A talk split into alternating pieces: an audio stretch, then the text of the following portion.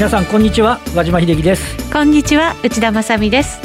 この時間はパンローリングプレゼンツきらめきの発想投資戦略ラジオをお送りしてまいります。この番組はパンローリングチャンネル YouTube ライブでもお楽しみいただけます。YouTube ライブは番組ホームページからご覧ください。さて日経平均株価今2万9000円台再び乗せてきまして2万9000円。12銭12円12銭268円高となっています。そうですね、まあ、ちょっとあのここのところでいうとなんか日経平均見ていいんだかトピックス見ていいんだかみたいなね、はい、ところでちょっとあのいわゆるあのバリュー銘柄ですよね。のあの逆襲みたいなところが来ていて、で一方で値傘のハイテクが冴えないみたいなね展開になっているっていうところでもう今日も日経平均は結構荒っぽく動いてる感じですよね。そうですね。はい、今日は安くてそれで今日は高くなった今日今日は高くなってですね。昨日の逆パターンですよね。そうですね。はい、はい。さて今日のゲストです。個人トレーダーの竹蔵さんです。こんにちは。よろしくお願いします。よろしくお願いいたします。本当に荒っぽいですね。そうですね。まあ日経平均の方まあ3万円近づく手前ぐらいからもうずっと、はいあの値段だけ見れば荒っぽいなっていうのが印象ですけど、まあ、今和島さん言われてましたけどやっぱりトピックス、はい、この辺り、まあ、あと個別銘柄は強い銘柄も結構散見されるかなと思います。はい、はい、トピックスの上昇率現在も1%を超えています。日経平均はそれをちょっと下回る感じですかね。ね。全引けが日経平均57円高なんですけど、はい、値上がり1564で値下がり538円ですよね。圧倒的にやっぱりもうここのところずっと日経平均さえなくても値上がり銘柄多いよね。そうですよね、昨日なんかもそんな感じでしたもんね。はい、はい、後ほどまた詳しく伺っていきましょう。その前にパンローリングからのおしなお知らせです。セミナーのお知らせいきましょう。今日のゲスト竹蔵さんも出演されるオンラインサミット投資戦略フェア2021を3月20日土曜日から31日水曜日までの期間限定で配信いたします。昨年は延べ10万視聴いただいた特別イベントです。今年も株式 FX、オプション、コモディティなど幅広いテーマでお送りしてまいります。相葉史郎さん、石原淳さん、坂本慎太郎さん、高澤健太さん、成田博之さん、デュークさん、バカラ村さん、林則之さん、森谷文明さんといった豪華出演陣が皆さんのトレードに役立つヒントたっぷりお教えします。無料でご視聴いただけますが、先行案内にご登録いただいた方には、7月10日土曜日、パシフィコ横浜での投資戦略フェアエキスポについて詳細が決まり次第いち早くご案内申し上げます。各公演申し込み制で毎年すぐに満席となってしまう一大イベントです。ぜひ番組ホームページから先行案内にご登録ください。それでは番組進めていきましょう。この番組は投資専門出版社として投資戦略フェアを主催するパンローリングの提供でお送りします。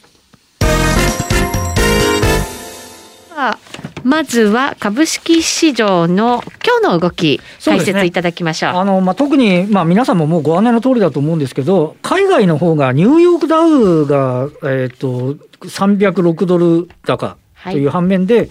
えー、ナスダックが310ポイント安というような、うん、展開になっているとい。うところでありまして、これ、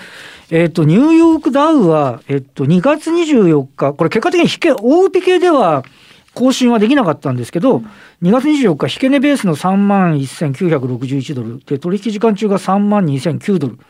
一時これ両方とも上回ってきてる。要は、ニューヨークダウは史上最高値圏にあると。はい、いう一方で、ナスダックの方はもうちょっとここのところずっとずるずる調整っていうような形で、ダウ工業株はあのギリギリ高値取れなかったんですけど、うん、ダウ輸送株、はい、こちらは史上最高値を昨日更新してるんですよね。なので、やっぱりちょっとバリュー系のところで、まあ、あの、金利が、10年債金利が1.60ということで、引け値でも1.6に乗せてきて、はい、まあ、要は PR の高いハイテク株の駅利回り、まあ、PR の逆数ですけど、それと債券との比較だと、やっぱりちょっとハイテク株は手に手がけにくいよね、みたいな話になってきていて、うん、で、まあ、バリュー株の方がかなりしっかりをしているということで、東京市場の方も、まあ、ここのところ、えー、と日経平均は、えー、今日4日ぶりの反発なんですけど、はい、3日間で816円下げてるんですよね。まあこれがあの結果的に言うとハイテクグロースのところの日経平均の寄与度の大きい銘柄が下げてきたと。まあ、いうようなところでありまして、今日あの売買代金トップソフトバンクで今300円高ぐらいしてるんですけど、全引けは57円高でうちソフトバンクで52円。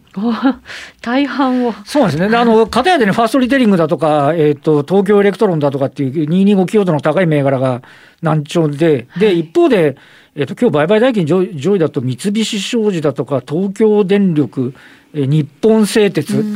あとは三菱 UFJ フィナンシャルグループは連日の昨年来高値、はい、ちょっと今までとね、逆のパターンで、えー、来ていると。いうような形ではありますよね。ある意味、ニューヨーク移した形と思っていいわけですよね。ねアメリカの金利が上がってきて、そこから、なんて言いますか、本来なんかちょっと全部危ないなと思ったら、バリューの方はまた最高値圏に来てるので、はい、その流れをこう引き継いでるような形でしょうかね。循環物色聞いてて、まあ、上がってる銘柄の方が多いわけですから、相場の厚み増してるなんていう解説をいただくこともあるんですけれど、そう。いうことでいいんですかね？ね日本製鉄って、去年の、ええあのコロナの時って1970年代ぐらい以来の安値だったんですよ。1970年代だからもう振り返ってもバブルでももう何でもないずっと昔、はい、鉄は国家なりぐらいなところまであの以降の安値ぐらいだったので、はい、で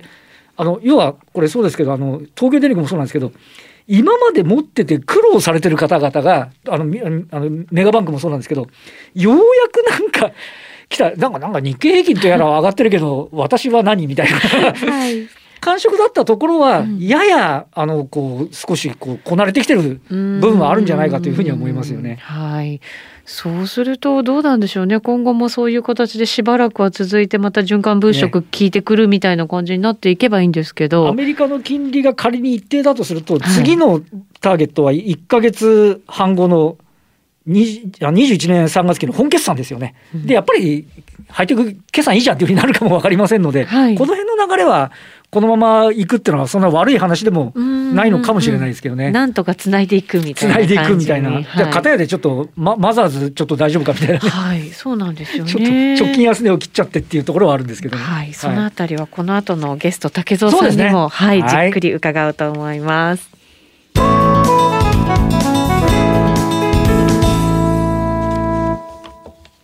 改めまして今日お招きしているゲストは竹蔵さんです。よろしくお願いします。よろしくお願いいたします。さてじゃあ竹蔵さんにはまずはちょっと相場のこのところの動きについて伺っていきたいと思いますけど、ね、まあ少し下げましたので、はい、そのあたりの要因からちょっとどんなふうにお考えなのか教えていただけますか？まあ全くまあ今和島さんがおっしゃった通りだと思いますね。はい、でやっぱりまあ初めにまあ国債ですよね、アメリカの。まあ、ただやっぱり今、このアルゴによって、国債品にしても、まあ、今日為替もそうですけど、今まで以上にやっぱり早いんですよね、どうしても。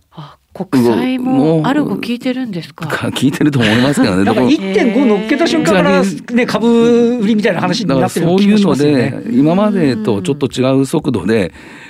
来てるっていうところはあるんじゃないかなっていうのがあって、それに引きずられてやっぱ株も、値幅っていうか、そういうところが出てるような気がします。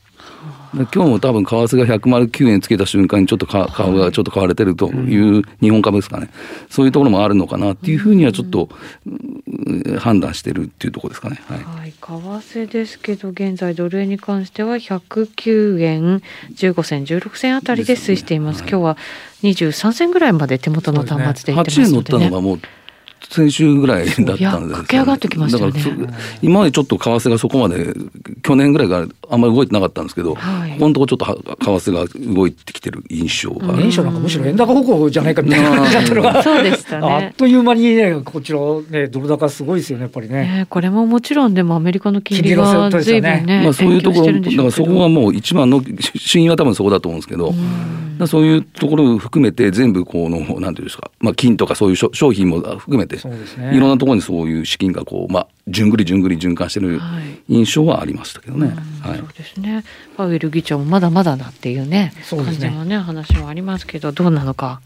来週 FOMC ありますので、そのあたりね。今週は10年債の入札とかもありますからね。そうなんですよね。はい、結構ねあってその辺もなんか、うん、市場関係者が注目しているところでは。7年債の入札不調でしたからね。いやそうですね。景気がいいからだって言ったら、え何？もしかして需給悪いの？みたいな話にもなってますからね。本当そうですね。今晩根底にあるのは多分これ新規感染者だけは見ておいた方がいいかなと思ってて、はい、まだまだ。あのやっぱブラジルとイタリアでしたかね、はい、そこのところはちょっと変異型のところで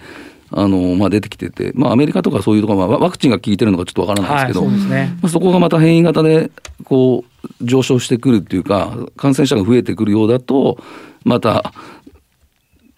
グロースとかそういうところにが来るのかなっていうふうにちょっと見てます。だからそこの新規感染者数だけは毎日自分ではちょっとチェックは入れてるところですかね。そうか、その物色のね対象もまた変わってくるっていう感じがねあるわけですね。まあ日本でもそのなんかこうまあグロースとかバリューとかいろいろ言われてはいますけど、はい、NT 倍率も随分改善はしてきてる、改善って言ったらいいの？これ。したものが調整してるか？ら微妙ですけど、ね、どうどうですかね、はい、おっしゃる通りで、多分まあ先週ですよね。先週2月26日からまあ3月5日。これ日経平均1300円ぐらいちょっと下がってたんですよね。はいこれが4.3%ぐらい下がってて、で、そのうち、まあトピックスって見たら30ポイントで1.5%ぐらいしか安くなかったっていうことで、で、それまではもう日経平均が逆にずっと強くて、まあだからさ、あの、ファーストリテイリングだったり、まあソフトバンクですよね。あと東京エレクなんかがずっと買われて、日経平均だけは引っ張っちゃったっていう感じだったんですけど、これがやっぱ2月の26日、その前ぐらいからだんだんだんだん変わってきた印象ですよね。これ今週 SK じゃないですか、はい、SK に絡むとかっていうことも何かあったりするものなんですか？うんまあ多少はあるんでしょうけど。でも多少なんですね。やっぱり今までちょっとトピックスがあまりにも変われてない最低差もそんなにあるわけじゃないですからね。あそうなんですね、はい、なんかメジャー S q だからみたいに考えちゃうんですけど、今回そんなにっていう感じではあるんですね。ねうん、ただちょっと一つ昨日ですかね。先物の縦玉、はい、ここもちょっとずいいつもちょっとチェックしてるんですけど、ええ、ずっとね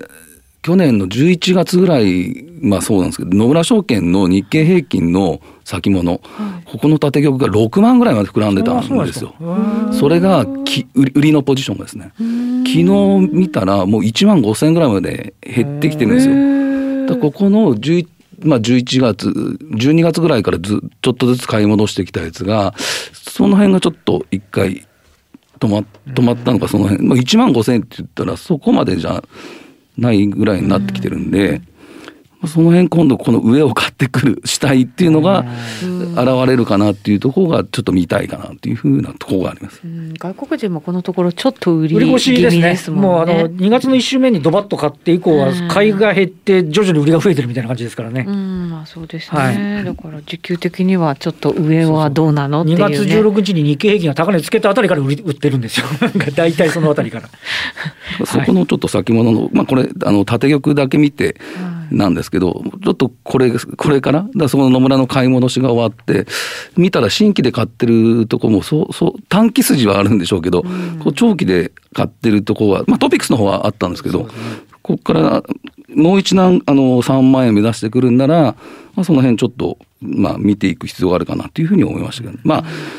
さっきも言ったファーストリテイリングとか そういうのを上げちゃったらまあ3万円までまた早いのかもしれないですけど、はい、まあ腰の入った買い方っていうかそういうのがもしないんならちょっとこの日経平均だけはちょっと見る必要があるかなとは思いましたけど、まあ全体相場がっていうことではないんでしょうけどね、はいまあ、これ分けてみないともう日経平均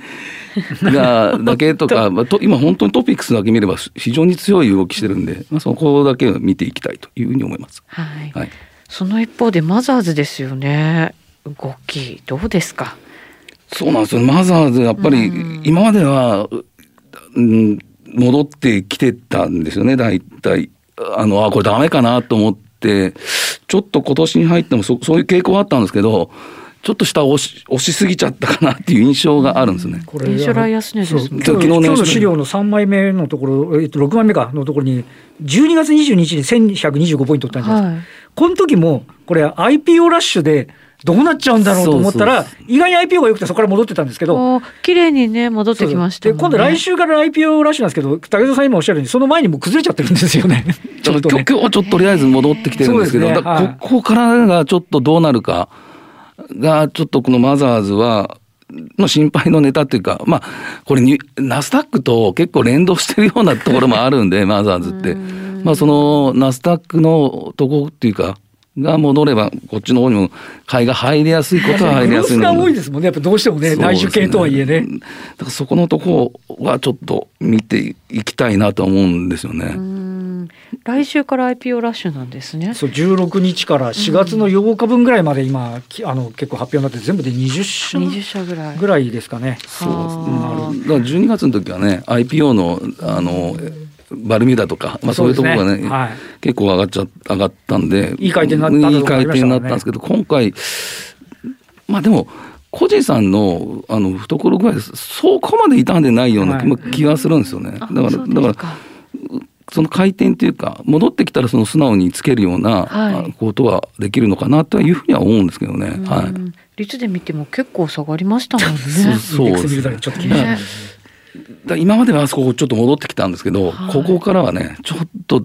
そこちょっと見ていく必要があるかなというふうに思います。ほどほどの調整だったらいいけれども、はい、下げすぎちゃうとやっぱりちょっと体力傷んじゃうみたいな。そうだから上値が重たくなってくるっていうこと可能性はあるんですけど、まあ去年まではねそれをちょっとブレイクしてきたんで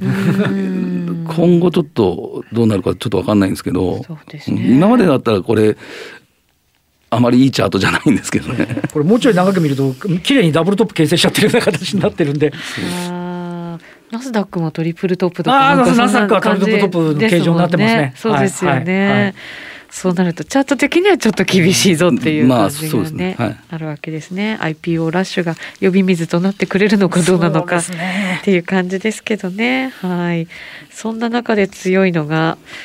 7ページに上げてくれた。これ矢島さんと僕しかわからない。まあリスナーの方も。立ち会い上銘柄って言われても立ち会い上立ち会い上で立ち会いされてた銘柄？これはだから 私がまあバラチだったんで、はい、まあバラチっていうのも何何の仕事してるかもわからない方の方が もう多くなってるんでしょうけど、まあ証券取引所の中で、まあ証券会社120社ぐらいですかね、集まって、まあそこで取引した銘柄って150銘柄があったんですよね。あの手サインでね、やってたんですよね。で、そのところであった銘柄っていうのが、やっぱ日本を代表する企業だったんですよ。はい。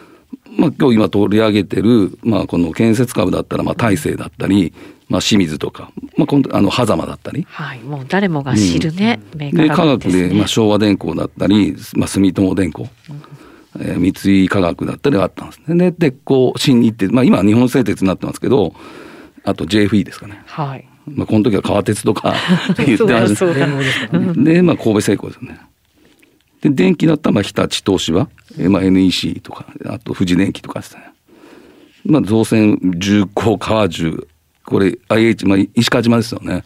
であと三井造船とかで、まあ、商社で伊藤忠丸紅商事住友商事ってあるんですけどこの辺りが非常に強いんですよね。はあ、商社はねちょっと前からねなんかにぎわってはいましたけど、まあ、その他のところも強い。いやもうなんかこう毎日こうチャート叩いていってた時に、ね、あれこれ昔なんか自分が一番育った時の 銘柄群が高いんじゃないで、今日和島さんと会うんで、はい、和島さんこれ立ち会い場にあった銘柄めちゃくちゃ強くないですかって話からそういうふうになったんですけど。小電工でも住友化学みんな死んでですもんね。そう、日立なんか2001年以来の高値とかになってて、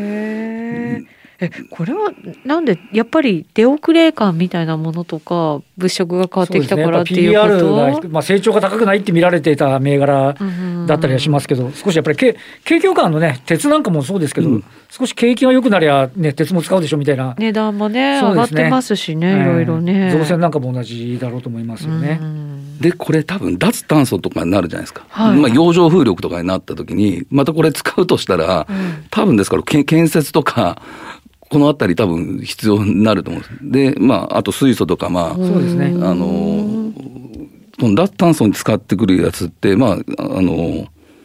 なんですか、この重工とか川重とか、ね、あの川重はもう水素の運ぶ船とかね。IHI はアンモニアやってますね。そうやって、はい、商社がその海外との間全部持ってるのはこの多分商社とか絡んでくるんじゃないかなと思ったら、なんかそこのところ全部つながってきちゃうんですよね。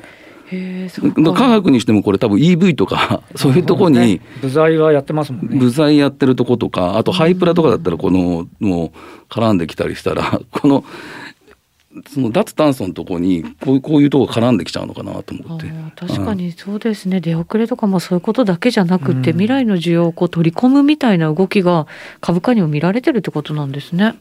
しこり感もしかもないですからね。しばらく物色されてきてないんで、うん、確かに、はい、そうですね。だからここから上値が重たくなる可能性もやれやれ売りとか出てくる可能性があるんです だからまあこのね日立が2001年の高値を抜いてきたっていうのは何かあるのかなっていうふうに思いましたけどね。だからまあちょっとこれ昔話としてまあまあ、こういう銘柄があのマザーズだけはちょっと、はい、あのあったんですけど、まあ、こういう銘柄も今買われてますよってだからこういうのだけ見てたらすごい強かったんですよねなんでかしらね。そうですね。だ日経平均がだから先週の金曜日500円安ぐらいしてるのにこっちの方全くやっぱりあまり下がってなかったイメージだったんですよ。気がつけば年初からずっと上昇みたいな感じだったりしますよね。あそうですね。はい、だからそのあたりですね。ええもう昔話じゃなくなっちゃった感じですね。そうするとね今の相場だと。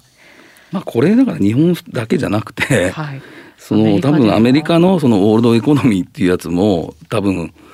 今もうグロース系は全然ダメなんですけど、はい、ニューヨークも多分キャタピラだったりもうあの GE とか GM 今日も高かったですけど、そのあたりですね。あとまあ JP モルガンだったりシティだったりの、まあ、銀行株なんか多分アメリカの銀行株って相当高くなってるんですよね。なってますね。はい。でまあまあアメリカン航空だったり、まあ、エクソンモービルですかね。まあ、この辺りもやっぱり昔の名前出ていますじゃないですけど まあ全くだから日本とアメリカも同じようなこう動きをしているような感じはしましたけどね。見ながら。アメリカもなんかそういうなんかこうまあまあもちろんコロナですごく売られたところっていうのもあるんでしょうけど、はいそね、そこの立ち直りを期待してっていうところもありますしやっぱり今まで買われてたものがずいぶん上に行ってでじゃあ違うところからみたいなのもあるんですかね。ねアメリカン航空もそうです日本でいうと ANA とか JAL もそうですけど、はい、ね、ちょっとアフターコロナを取りに行くみたいなね感触っていうのも出てきてる感じありますよね。そうですねまたなんかあの買われてた IT のところがね新政権とどうなるのかっていうあまあ、まあ、まあそうですね、まあ、そこのところも多分あると思うんですけど、まあ、去年なんかね、テスラ、テスラ、テスラとか、アップルとかアマゾンとか、そういうことばっかり言ってて、この辺りのこう名前なんか、ほぼ、本当ですよね。そうでしあの聞聞かなかったですけどね、まあ、最近はちょっと見たのも、この辺の、この辺りの銘柄が、あの相当強いなというイメージでしたね。ね雇用もね、ずいぶんなんかやっぱり立ち直りかけてきているので、はい、そうなるとまたね、ねサービスのところとかもなんかあるのかもしれないですよね、株価もね。まあそうですね。ねはい。まあこれが今ちょっと話題になってるアークキャピタルですかね。アークキャピタル、うん、はい。ここのやっぱりあの組入れの銘柄が、まあき昨日もそっとこの中心に売られてたような、まあこ、これだけじゃなくて、他の ETF もあるんですけど、まあ、代表的な、あの、このアークの、あの、ETF ですかね。それの中に組み入れられてるのが、やっぱりこのテスラだったり、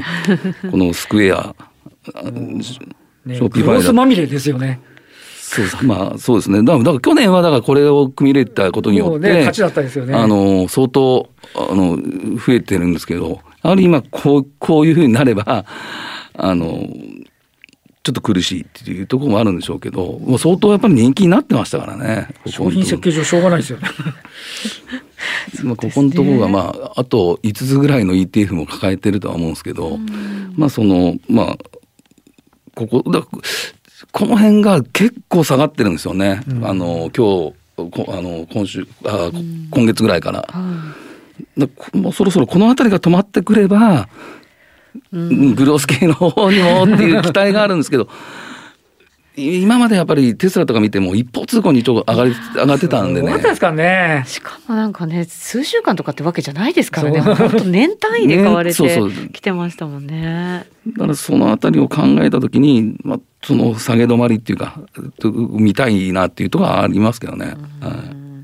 まあやっぱりでも景気はねここからやっぱりまあ浮上していくんだろうっていう期待がね、あるわけですからね。まあ、もう一度成長の方に目が向く場合も当然ながら出てくるんじゃないかという気がしますよね。うそうですね。まあ行き過ぎた分の調整というものなのかどうなのか。ね、もう返す返すも 本当に。そうですね。はい。いやだから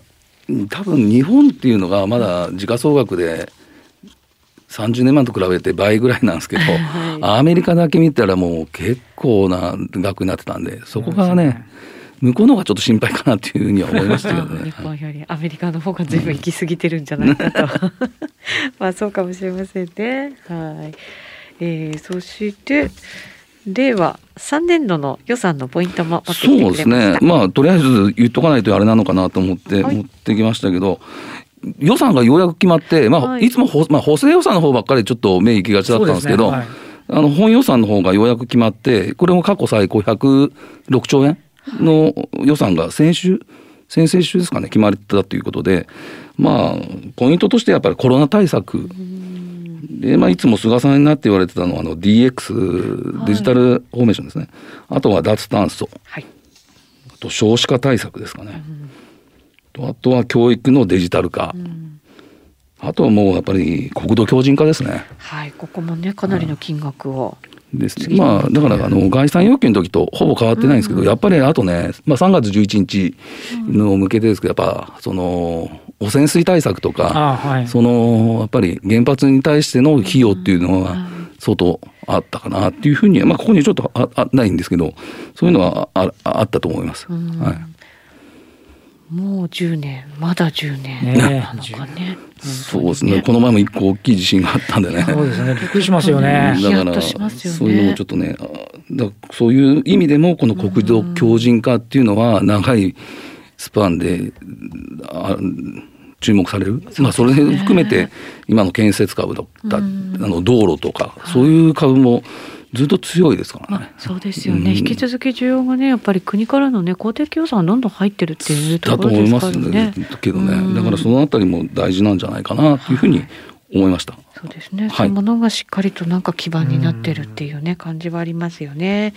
さて竹蔵さんには引き続き YouTube ライブでの延長戦でもこの後お話しいただこうと思っています。その前にその竹蔵さんのメルマガですが2020年のパンローリングブルベア大賞の準大賞を受賞されたということで、え読者の方からも非常に嬉しい声が届いています。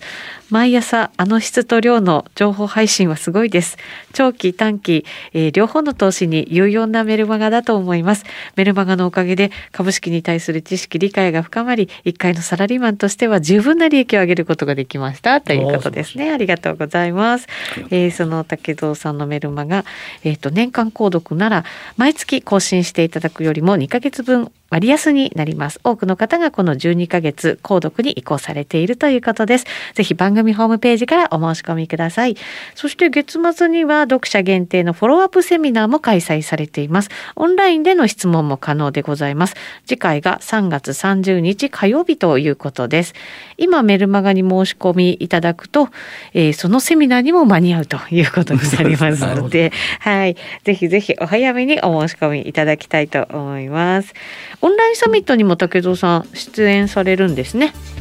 そうですね。はい。3月はい。はい、まだ話の内容は決まってないと思いますが リアルでねいろんなことをお話しくださると思いますので お楽しみになさってください、